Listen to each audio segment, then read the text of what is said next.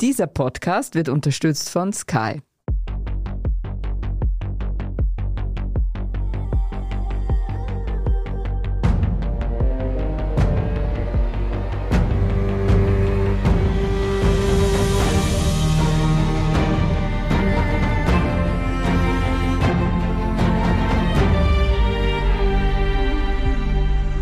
Ich bin Torben Pollerhof. Ich bin Doris Prisching. Und Sie hören Serienreif, den Podcast über die absolut wahnsinnige Welt der Serien. Bei uns geht's heute wieder um eine Serie, die ein bisschen aus dem Kanon von Serienreif hinausfällt, aber auch nur wirklich nur ein bisschen, weil sie einerseits nicht von einer Streaming-Plattform kommt, sondern eben von einem echten TV-Sender und andererseits schon als Projekt für sich ungewöhnlich ist. Genau. Wir reden heute über die Serie Die Froni aus Kawasaki, eine japanische Soap, die auf Servus TV On zu sehen ist und zwar in synchronisierter Fassung. Das ist das Besondere.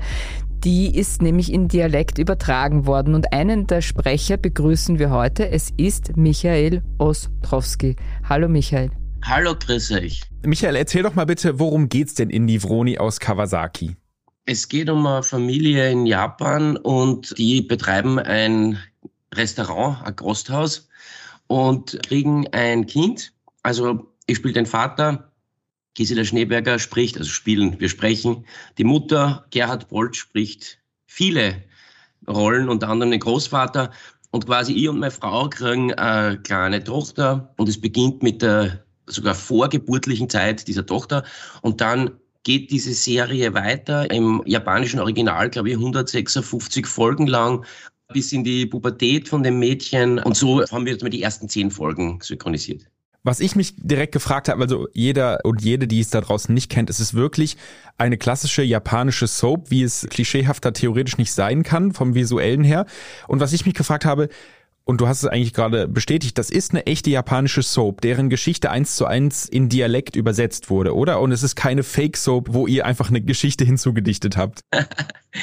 Man muss auch ein bisschen aufpassen mit dem Ausdruck Soap, glaube ich, mhm. weil das eine sehr hochwertig produzierte Serie ist. Mhm. Soap ist insofern natürlich richtig, weil die täglich ausgestrahlt wird oder wurde in Japan und zwar, glaube ich, zweimal in der Früh und zum Mittag und das irrsinnig viel Leute geschaut haben und die aber, wenn man sich mehr beschäftigt, mit dem eigentlich sehr humorvoll und gut gemacht ist und immer eine weibliche Protagonistin im Zentrum steht. Anscheinend gibt es so eine Tradition, das habe ich auch alles nicht gewusst und das wird eigentlich äh, sehr liebevoll erzählt und durchaus auch mit Humor. Mhm.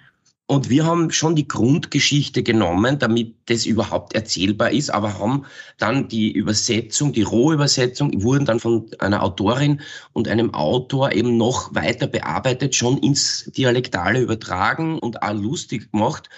Und im Studio war dann unsere Aufgabe, dem noch den letzten Schliff zu geben oder noch was dazu zu erfinden oder einfach die Dialoge so zu sprechen, dass sie lippensynchron, aber vielleicht noch einen gewissen Schmäh noch dazu kriegen. Also ich muss ja sagen, und das jetzt durchaus ein Appell an die lieben Hörerinnen und Hörer, bitte schaut euch das an. Ja, es definitiv. ist wirklich, wirklich, wirklich so wahnsinnig lustig. Man liegt wirklich flach. Große Gratulation. ja. Es ist eine super Idee. Ich weiß, dass die von Martin Polt stammt, nämlich dem Sohn von Gerhard Polt.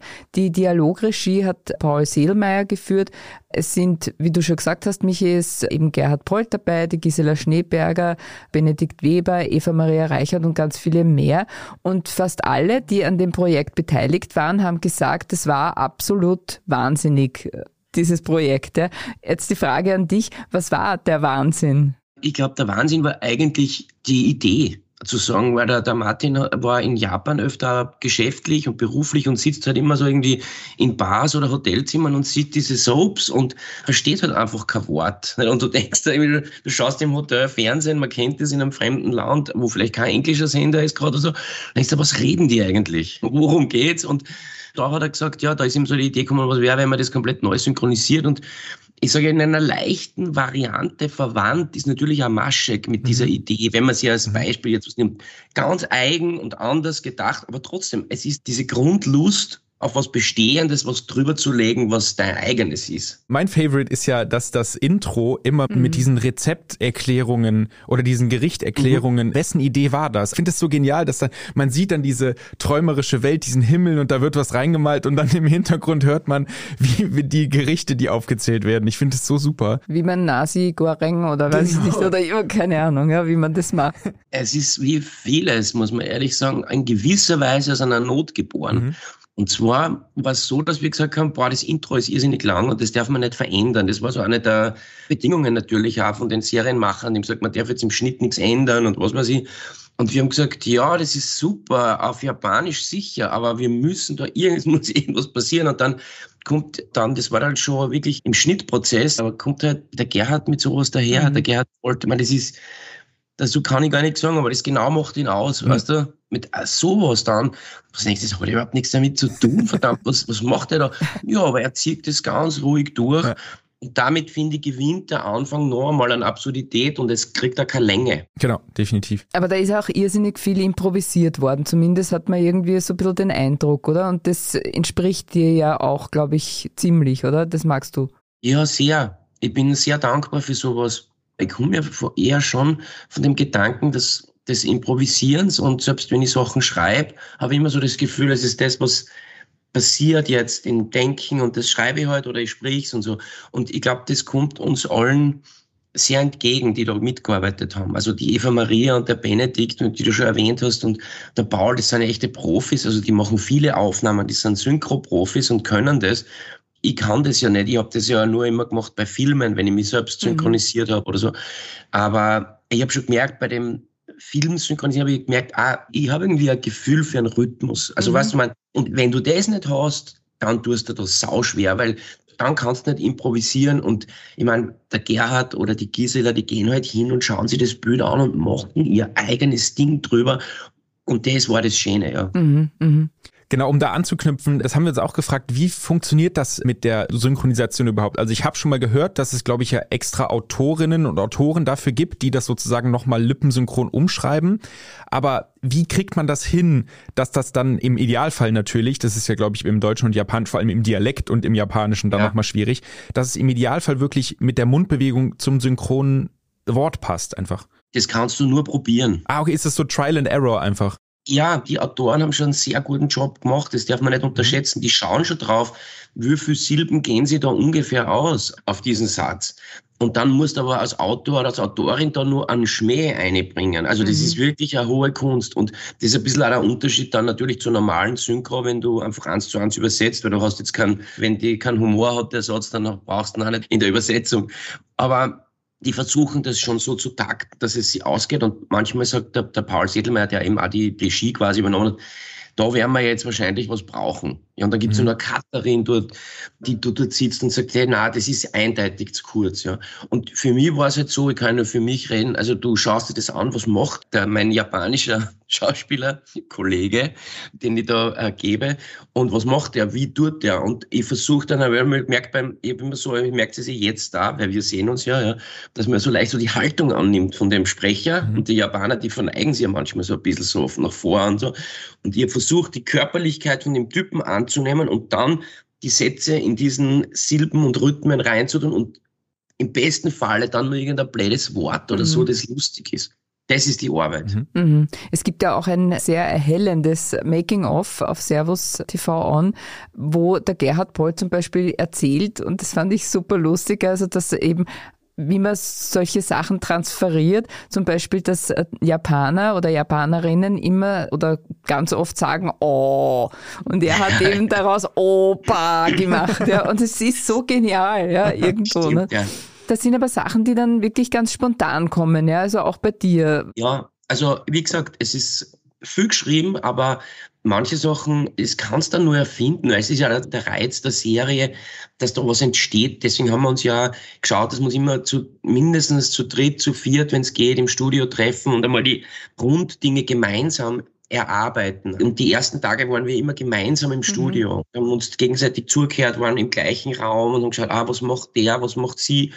Und dann äh, später, wie wir die wichtigen Sachen schon aufgenommen haben, dann bin ich die nochmal allein ins Studio und habe da noch ein paar Sachen mhm. nachgemacht. Oder aber Ich glaube, deswegen hat das allen so viel Freude gemacht, weil wir ja, ich meine, wenn du mit solchen Leuten zusammen bist, allein das ist ja für mich schon ein Hammer.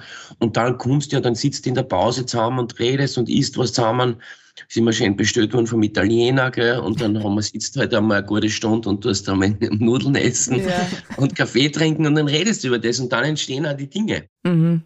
Es ist ja interessanterweise auch das genaue Gegenteil zu dem, was man generell oder sagt zum Thema Synchronisieren, wo man ja gerne auch vorwirft, das Synchronisieren hat ganz schlechten Ruf und ist im Grunde genommen auch gerade unter Serien oder Serienschauern und Cineasten oder so ist total verpönt. Der Gerhard Polt hat in dem Zusammenhang auch was Interessantes erwähnt, nämlich, dass er gesagt hat, es gibt so Sachen, die du einfach nicht übersetzen kannst und wie entwickelt sich eine Sprache durch Synchronisation? Ja. Er hat als Beispiel eben genannt, der, das Baby oder das Kleinkind, das im Original sagt, I hate it, ja. Also ist ein Grießbrei und sagt I hate it, ja.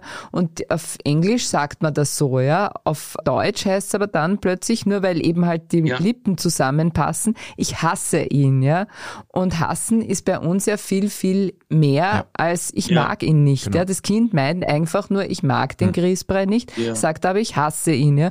Und der Gerhard Pohl sagt halt dann, ja, ich meine, das wird aber dann irgendwann einmal Alltag und plötzlich hassen alle viel mehr, als sie es eigentlich sagen wollen, ja? Ja, das Gleiche ist mit Liebe. I love it. Ich liebe es. Ja. Mhm. Zum Beispiel, ja. Das war vor Jahren ganz klar für mich hörbar in der österreichischen Sprache, mhm. dass auf einmal die Jugendlichen gesagt haben, ich liebe es. Und das war so für mich, weil es so, also wir haben zum Beispiel in Coach, gibt es einen Film aus dem Jahr 2004 und ich kann mich erinnern, gibt es eine Dialogszene, wo ich meiner angehimmelten Kellnerin im Auto gesagt, naja, also ich liebe dich, das kann man nicht sagen, nicht, ich liebe dich, ich hab dich, ich hab dich lieb und so stammel mhm. ich so herum. Aber das ist genau darum gegangen, dass das eben nicht in unserer Sprache ist, zu sagen, ich liebe etwas, weil das ist ein so großes Ding und ich hasse gibt es auch nicht. Und das hat ja. der Gerhard erwähnt, dass sie durch synchrologischerweise, durch das, dass du das Habe, Hassen und das Lieben einfach sagst, ich weiß nicht anders zu synchronisieren geht, unsere Sprache sie verändert. Und er hat irgendwie einmal in einem Interview gesagt, du und wir geben jetzt den Figuren wieder die Umgangssprache zurück, sozusagen. Ja, ja, absolute kulturelle Leistung. Ne? Aber wo wir das gerade schon angesprochen haben, dass es ja mehr oder weniger ein bisschen verpönt ist, vor allem eben unter Enthusiasten. Wie stehst du denn dazu? Also wenn zum Beispiel jetzt jemand zu dir kommt und sagt, ja, habe ich eh gesehen, aber nur im Original, weil auf Deutsch schaue ich sowas nicht. Wie stehst du dazu als auch unter anderem Synchronsprecher, wenn du auch vielleicht nur dich selber synchronisierst sonst? Ich würde auch alles nur im Original schauen. Ja, okay. Also ich finde aber, ich bin immer, ich habe selber Sprachen studiert und bin ein großer Freund der Fremdsprache aber ich schaue mir koreanische, japanische Filme nur im Original an, weil ich das so anders empfinde, wie die reden. Und da ist mir lieber, ich lese mit, ehrlich gesagt. Aber ein gutes Synchronsprecherjob, das ist echt was wert. Ich meine, wenn du die Anke Engelke anhörst, wenn sie die Dori spricht bei, äh, mhm, bei den, zum Beispiel, ja. Das ist bei den Nemo, es ist einfach gut. Und ich meine, wenn man das gut kann, ist es extrem wichtig, das sehr gut zu machen, weil die Kinder natürlich teilweise, das, wenn es einem drei-, vierjährigen Kind kannst du nicht immer gleich ein englisches Original vorsetzen und das macht was. Aber ich kann mich erinnern, ich habe mal gedreht irgendwo und habe dort eine Frau getroffen, die so eine kleine Rolle gespielt hat und gesagt, ja, was machst du so? Ja, ich bin eigentlich Synchronsprecherin. Ja, was hast du jetzt gerade gemacht? Ich habe gerade die Penelope Cruz gesprochen in Volver. So, ja, Alter, ich meine, das ist ja auch nicht nix irgendwie. Ja, ja, und sagt sie, ja, ich habe keine Ahnung, ich sage jetzt, ich habe zweieinhalbtausend Euro gekriegt für das. Ja, Wahnsinn. Wahnsinn. Und dann sage ich, wie, das ist ein Witz jetzt oder was?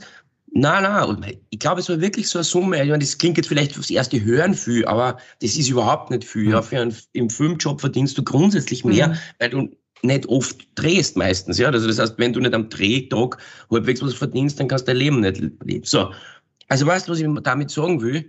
Das wird ein bisschen stiefmütterlich behandelt, weil das muss man auch gut bezahlen, dass du Leute einfach einen super Job machen. Ich finde übrigens auch, wenn es andersrum funktioniert, noch besser. Ich habe mal gehört, dass damals beim ersten Ice Age wo Otto ja das Faultier gespielt hat, den Sid, und das wohl sogar in der internationalen Regie sozusagen, als es geschnitten wurde, damals gesagt wurde, dass der das so gut macht, dass den ja. englischen Synchronsprechern gesagt wurde, na, orientiert euch doch mal ein bisschen an dem, weil der macht das einfach mhm. perfekt. das ist natürlich die Ausnahme, aber das ist natürlich dann eine absolute Verneigung, wenn man als deutsche Synchronsprecher ja. oder deutschsprachiger Synchronsprecher ja. sowas eben schafft sozusagen. Absolute Ausnahme. Das Paradebeispiel, das da in dem Zusammenhang ja immer genannt wird, ist die zwei, ne? Tony Curtis und Roger Moore. Ne? Spitze. Das ist schon große Kunst auch, ja. Also das war schon in der Tradition, Doris, das stimmt, weil also wir haben uns an dem auch orientiert, dass es in unserer Kindheit und Jugend eben Serien gab, die so lustig, ich meine, Bud Spencer und Terence Hill ja, auf ihr mhm. genauso, sogar Louis de Funès, den ich jetzt inzwischen fast nur mehr lieber Französisch schaue, aber das ist eine Eigenkreation, was die da geschaffen haben mhm. und das ist eigentlich fast näher an der Froni aus Kawasaki teilweise, einfach weil sie sich die Freiheit genommen haben, mit echt gutem Stil was neu zu interpretieren und damit stark zu machen. Ja, ja. Bei der Froni hat auch der Ferdinand Wegscheider mitgemacht.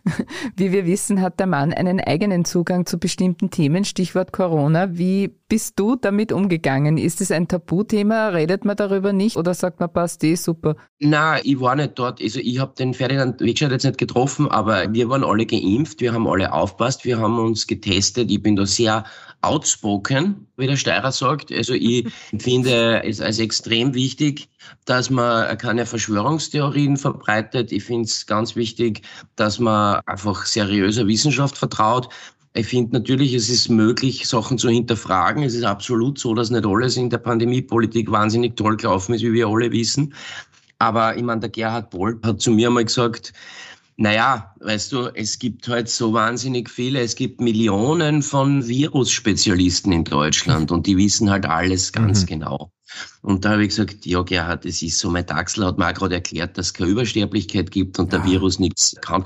Weißt du, was soll ich dazu sagen? Also ich bin da sehr offen und mhm. wenn ich mhm. den Ferdinand mal trifft, dann reden, wenn, falls wir darüber reden, sage ich ihm ganz klar meine Meinung, aber das ist halt so. Ja. Wir machen eine kurze Pause und melden uns dann gleich wieder. Bleiben Sie dran, denn es geht weiter mit Michael Ostrowski und seinem neuen Film Der Onkel The Hawk.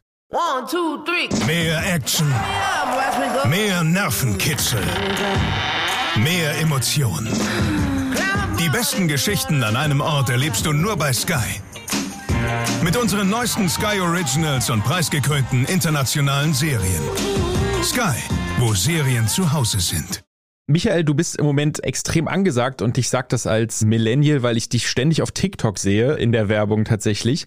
Und zwar erstens eben mit der Serie und zweitens zu deinem neuen Film Der Onkel The Hawk, bei dem du das Drehbuch mitgeschrieben hast und auch Regie geführt hast und natürlich die Hauptrolle spielst. Und du spielst einen Gauner mit Föhnfrisur und, ja, kann man sagen, gebrochenem Herzen. Wolltest du schon einmal den harten Hund spielen einfach? Interessante Frage. Naja, ja, weiß ich nicht. Ich denke über das nicht so nach. Ich habe gefunden, dass es das eine coole Figur ist einfach. Und der ist ja eben, er ist ja nicht nur der harte Hund, er hat ja ein bisschen gebrochen, also nicht ein bisschen, er hat ein gebrochenes Herz, aber er lässt sich halt davon auch nicht abhalten, die Welt mit einem gewissen Humor zu sehen trotzdem und einer Direktheit. Und ja, das ist, finde ich, weil wir, der Helmut Köpping und ich haben die Figur vor, glaube ich, über 15 Jahren mal so erfunden und haben uns immer wieder gefragt, hey, wo lassen wir den Typen reingehen, was kann der? Und Zumindest fange ich an, sehr, sehr lange zu antworten. Na, wir haben nichts gegen lange Antworten. Der Film wird in Episoden erzählt und spielt äh, stilistisch und dramaturgisch schon sehr mit Quentin Tarantino, aber auch John Waters und durchaus mit Serienikonen oder auch mit dem Stil der 1980er Jahre. Mir ist zum Beispiel speziell bei deiner Figur Jason King eingefallen. Bärtchen. Ja, ja, ja, genau, ja, eben. Bärtchenfrisur. Bärtchenfrisur, Koteletten. Ja. Die Föhnfrisur. Wäre mir nicht eingefallen, war aber natürlich als Kind für mich ein total cooler ja. Typ irgendwie. Kennt wahrscheinlich kaum. Wie hat, hat die Serie bei uns Jason King, Jason King Nein, Department S. So alt bin ich. Ich kann das, weiß ich alles. Super, nice. Department S, Jason King. Der Torben ist wiederum so jung, dass er nicht einmal Jason King kennt. Noch nie gehört. Entschuldigung. Ja. Ich bin sprachlos. Aber gut, es ist ja nicht nur Jason King, du hast gesagt John Waters und Quentin Tarantino. Ja. Aber warum? Darf ich gegenfragen? Na, wegen den Folgen auch. Ja. Also das ist sozusagen schon ein bisschen ah. diese Ästhetik, die er auch hat. Ja. Dann auch im Grunde genommen kann man schon sagen, also dass es ordentlich zur Sache mhm. geht. Mhm. Ja. Dialoglastig. Ja, ja, voll. Und auch eben diese, na, die Bildsprache im Grunde genommen auch. Ja. Eine Spur von Radikalität, würde ich äh, sagen. Ja, ja, zu Recht. Gut, gut gesagt. Finde ich gut. Aber ich habe jetzt, ich zum Beispiel, habe mich nie so jetzt in, ah, jetzt ist, macht der Tarantino und ich mache Sa, sondern das war, oder, aber ich meine, ich liebe die Filme von Tarantino, verstehe mich nicht falsch, aber es ist eben so, diese Kapitel, eben das, was du meinst, es mhm. gibt ja sehr starke Schriften, die ist ja eben, mein T-Shirt, das man jetzt nicht sehen kann, ist eine Kapitelüberschrift, Aim Low, Fly High, und das sind Dinge, die wir beim Schreiben, also wo ich mir gedacht habe, ah, jetzt kein Kapitel hin. Also weil wir wollten es nicht so, so jetzt kommt das und dann kommt das nächste Szene und dann kommt der Übergang und das wird, sondern es geht bam, bam, bam und das ist war wichtig. Das ist vielleicht die Radikalität, von der du sprichst. Mhm. Ja. Deine Sparringpartnerin in dem Film ist Anke Engelke, die wir, glaube ich, alle sehr, sehr schätzen, weil du sie unbedingt wolltest. Als du. weil du sie unbedingt wolltest in dem Film oder wie ist es dazu gekommen? Ja, das ist genauso, wie du sagst, weil wir sie unbedingt wollten, weil wir sehr lange überlegt haben, wer kann das spielen, weil es gibt halt einen starken Onkel, der sehr viel macht in dem Film und du brauchst dann einfach die, ihre Figur heißt Gloria, du brauchst dann einfach eine extrem starke Figur, Frauenfigur, die dem was entgegenhält mhm. und zwar spielerisch, aber also irgendwie, wie soll man sagen, als Persönlichkeit, das kann man so schwer sagen, es gibt so viele gute Schauspielerinnen, die super spielen können, aber du musst ja halt da jemand haben, der hergeht und sie einfach nichts pfeift. Und die Anke ist genauso. Und ich glaube, wir haben uns da irgendwo echt gut gefunden, weil wir beide irgendwo mit einer gewissen Sinn für Anarchie ausgestattet sind. Und das war wichtig, dass sie das mitbringt, ja gute Schauspieler, die sie nichts pfeifen. Trifft es auch auf deine Frau und deine Kinder zu, die ja auch dabei waren? also ich hoffe, dass das auf, auf den Cast generell zutrifft, weil wie soll man sagen, der, der Film ist jetzt ja, der hat ja wahrscheinlich immer gewisse Radikalität in den Figuren auch. Aber ich habe das mit dem Helmut Saumann schon, eigentlich war immer klar, das muss der Simon Schwarz spielen, den Nachbarspolizisten, da gibt es keinen anderen, der das spielen kann. Und bei der Jenny, seiner Frau, also Krankenschwester, ein bisschen bipolar, das war für mich auch immer die Hilde. Also es mhm. war, das hat sich im Schreibprozess war das immer klarer. Und bei der Gloria, bei der Hauptfigur, war das wirklich so der letzte Cast, den wir gefunden haben. Und meine Kinder noch später. Also die mhm. sind wirklich das ist ganz spät dazugekommen. Ja. Aber warum sind die Kinder dabei? Weil die gesagt haben, Papa, Papa, lass uns mitspielen. Wir wollen dabei sein. Na, es war so, ich habe meine Kinder und mein Privatleben bis jetzt sehr stark aus meinem Beruf herausgehalten. Ich mache keine Home Stories und ich gebe keine Interviews, wo es um das geht, wie viele Kinder ich habe und mit wem und warum. Und also im Gegenteil, aber da war es so, dass schon die Eva Roth, die Casterin, angefangen hat, eben Jugendliche zu casten über E-Casting. Es war mitten im ersten Lockdown. Und dann hat irgendwann einmal der Maris, mein Bruder, gesagt, ja, wie geht der Casting? Also was macht man da? Und dann habe ich gesagt, ich habe ihm nichts gesagt, also ich habe den Kindern keine Castings der anderen gezeigt, das, das fände ich irgendwie komisch. Ich gesagt, Ihr kennt, Sie haben ja das Drehbuch gekannt. Sie haben schon vor eineinhalb Jahren vorher mir das immer so Feedback zum Drehbuch gegeben. Da habe ich gesagt, so, liest jetzt, ich gebe euch einen Monolog, das macht in dein Handy und dann schickt man es der Casterin und eine Szene zu zweit, für mich euch. Mhm. Und that's it. So ist es gekommen, mhm. tatsächlich. Es war Lockdown, sie haben gestritten wie die Wahnsinnigen. Sie haben auch mit ihrer Mutter gestritten. Also es waren alle Voraussetzungen herrlich für den Film. Das haben sie alles brauchen können. Sehr so. Perfekt aus dem Leben gegriffen sozusagen. Gerhard Polt ist auch in der Onkel dabei und würdest du sagen, man kann da schon von einem Vorbild reden und jemanden, von dem du viel gelernt hast in deiner Zeit? Ja, das kann man wahrscheinlich gut so sagen, weil ich meine, Kindheit und Jugend mit Gerhard Bolt verbracht habe. Ich habe ihn auf der Bühne oft gesehen, ich habe ganz viel CDs und Kassetten gehabt von fast wie im richtigen Leben. Ich habe seine Serien im Fernsehen eben gesehen, ich habe seine Kinofilme gekannt. Die Anke Engelke übrigens auch, also wie die auch, so wie ich, großer Fan von Gerhard Bolt. Und ja, das war so, dass, dass wir uns eben kennengelernt haben über verschiedene Projekte, die wir immer gemeinsam gemacht haben. Und dann er das und ich ihm schon erzählt habe vom Onkel, von der Geschichte, wie ich es noch geschrieben habe. Und dann habe ich es ihm das Drehbuch geschickt und er hat gesagt, ja, ja, ich will. Hm, cool. Es gibt eine furiose Szene am Badeteich mit wirklich einem Ausraster, der sich gewaschen hat. Und als Zuschauerin und Zuschauer wird man fast neidisch drauf. Macht's Spaß, sowas zu spielen? Ja, das ist interessant. Das war eine große Herausforderung, die Szene zu spielen, weil ich will jetzt nicht zu viel spoilern, weil es irgendwie mhm. am Schluss ist vom Film und es geht darum, dass er mal ordentlich aufmischt, der Onkel, und relativ viele Menschen und so weiter. Und das war, also weißt du, was die Herausforderung bei der Szene ist, dass es in gewisser Weise ein Text ist, den habe ich schon auch geschrieben und kann ihn, aber in gewisser Weise auch musst du frei sein. Du musst auch Momente zulassen, die passieren bei sowas. Und natürlich ist es nicht geskriptet, dass ich hingehe und dem die Flaschen Sekt über den Schädel schütte oder so. Mhm. Das ist passiert dann und andere Dinge, auch gewisse Texte, das habe ich ja dann in dem Moment gesagt und es war für mich eine sehr schöne Szene, also, aber ich habe bis heute, wenn ich es anschaue, habe ich die körperlichen Zustände, die ich damals gehabt habe. Also das ist so stark im Körper drinnen, die Szene, dass ich es mir nicht in Ruhe anschauen kann. Das, also, ich bin nicht so ein Psychoschauspieler, weißt du. Das, also, oh, da habe ich mich ganz lang vorbereitet. Sondern, ja. Aber das ist mehr so, du gehst in ein Ding, in so einer Rage in was rein mhm. und ziehst das einfach fünf Minuten durch, ohne Kompromisse und musst schauen, was jetzt passiert und die Kamera muss schauen, dass sie drauf hat. Also das ist wirklich ein Wagnis. Mhm. Aber ist es in einem durchgedreht oder was? Die Durchgänge sind immer in einem Durchgang. Okay. Wir haben dann natürlich verschiedene ja, Durchgänge ja, gemacht, ja. aber wir haben gewusst, wir können nicht zu viele machen. Das schaffe ich, also das ist energetisch gar nicht so gut, weil das wird dann immer schlechter. Mhm. Das heißt, wir haben einen technischen Ablauf gemacht. Okay, wir haben ungefähr das machen, ungefähr das, dann haben die zwei Kameras ungefähr platziert. Hat natürlich nicht immer funktioniert, weil ich halt meistens dann auch was anderes mache und dann alle rundum rennen und schauen, dass es irgendwie und einmal ist, weiß ich noch, der Alejandro, einer unserer liebsten Lichtler, geht hinten gemütlich mit einem Cola durchs Bild, weil sie gedacht hat, ich bin eh komplett in einer anderen Richtung, nicht? Und auf einmal dreht sich alles um. Und oh das no. ist halt auch die Genialität von Wolfgang Thaler, der unser Kameramann war, dass er das ist der intuitivste Kameramann der Welt. Einfach, der schaut auf das, was richtig ist und in dem Moment macht er alles mit den Schauspielern mit. Und das ganze Team, alle, die da rundherum wuseln und die Tonleute mit den Angeln, die gehen alles mit. Es ist eine hohe Konzentration. Mhm. Jetzt muss ich noch einmal zu einem anderen Thema wechseln, weil es gerade so aktuell ist und zwar auch wegen Gerhard Polt. Der Gerhard Polt hat ja auch unterschrieben diesen offenen Brief, ja, den es da gibt an den Olaf Scholz, der sehr umstritten ist jetzt im Moment. Ja.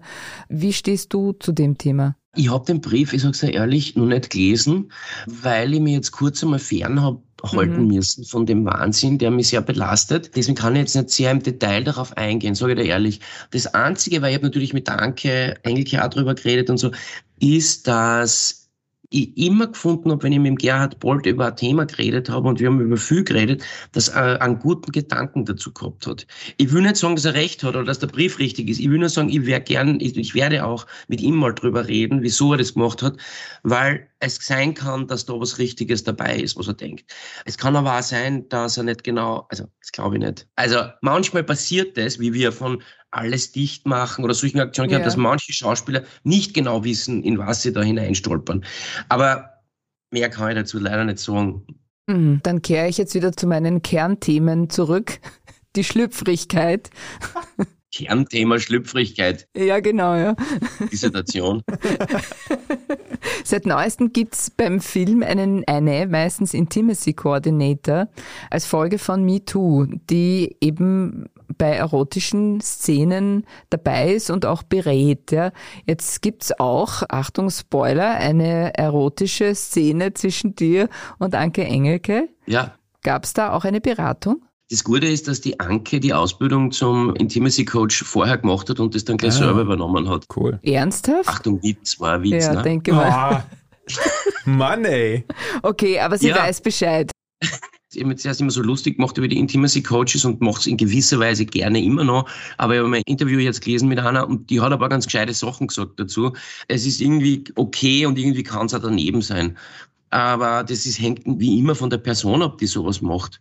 Und ja, bei uns natürlich vollkommen abstrus gewesen, an Intim, also was was dann zwei Schauspieler um die 50 sind, erklären, wie man Sex, was ist, also was haben wir denn jetzt? Aber ich finde die Frage ja lustig. Ja. Na, Entschuldige, gerade den 50-Jährigen muss man es erklären, weil die aus einer anderen Schule kommen, wo vor, ich weiß nicht, ja, 10, 20. Ja, was? Wir ziehen uns aus, scheiß drauf.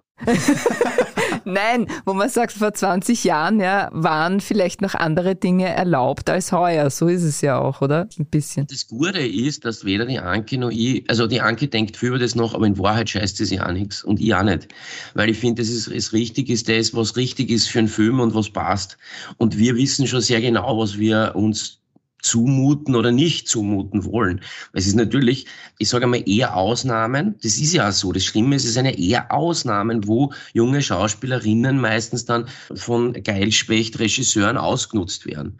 Aber ich, ich meine, ich kenne die österreichische Filmlandschaft doch jetzt nicht so schlecht und das kannst du da an einer Hand abzählen, die Leute. Und es weiß auch jeder, wer das ist, wer sowas macht. Ja. Und der Großteil ist finde ich davon nicht betroffen. Und es ist auch in der Selbstverantwortung der doch bald, also um die 50-jährigen Schauspielerinnen und Schauspieler zu sagen, was mache ich, was mache ich nicht. Mhm. Jetzt hast du schon gesagt, wenn wir fertig sind, dann gehst du unmittelbar zur nächsten Synchronisation. Ja. Darf ich fragen, was das ist? Ja, gern. Das sind die Känguru-Chroniken von Marc-Uwe Kling. Ich weiß nicht, ob ihr die kennt. Mhm, es gibt so, cool, ja. die eine Hälfte der Leute hat jedes Buch gelesen und kennt jedes Hörbuch und die anderen wissen nichts davon. Und das ist äh, der zweite Teil, die haben so ein Känguru, also Känguru-Chroniken war der erste Teil und diesmal heißt es Känguru-Verschwörung. Es geht auch um Verschwörungstheorien und der Marco Kling macht selber die Regie. Und ich habe da eine Rolle, die finde ich sehr lustig. Ein total so ein Prolo, der also ausschaut wie ein Prolo mit Bauch und Ding und so und Gutkettel und ganz schlechten Outfit, der aber alles kann. Also er kann alles, er ist unglaublich belesen, also er kann alle Sprachen, er kann auch Koreanisch. Er war für Amnesty International im Gefängnis in Nordkorea acht Jahre. Und so, also so eine komplett lustige Rolle und die gehe ich jetzt noch bisschen noch synchronisieren. Sehr gut. Wir haben jetzt viel über die Vroni geredet, natürlich über den Onkel. Zwei Sachen, wo man doch vor allem bei der Vroni sehr viel lachen muss. Wenn du mal so richtig lachen willst, was für eine Serie schaust du dir denn gerne an? Es ist immer langweilig, weil ich immer die älteren Serien sage. Also deswegen. Wurscht.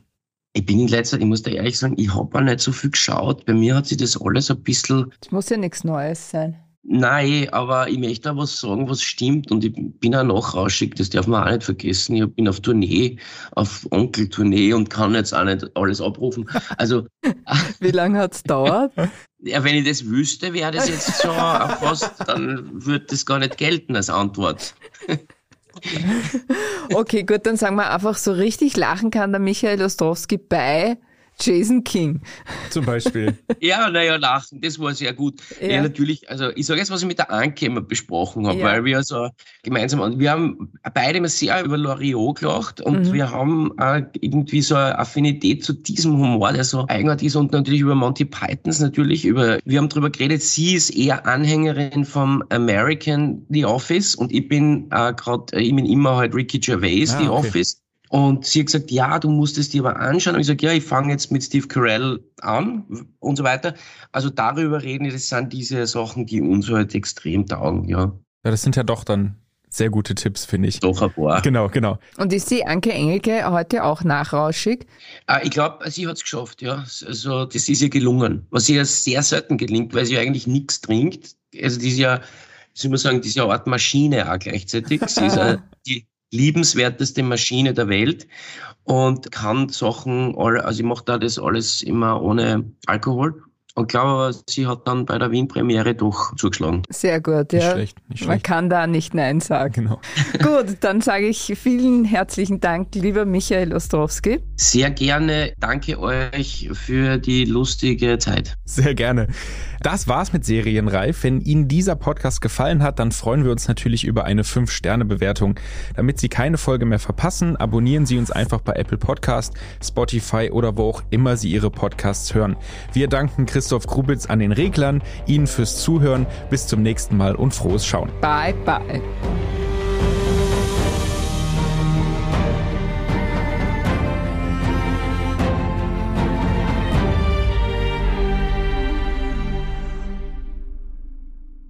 One, two, three. Mehr Action. Mehr Nervenkitzel. Mehr Emotionen. Die besten Geschichten an einem Ort erlebst du nur bei Sky. Mit unseren neuesten Sky Originals und preisgekrönten internationalen Serien. Sky, wo Serien zu Hause sind.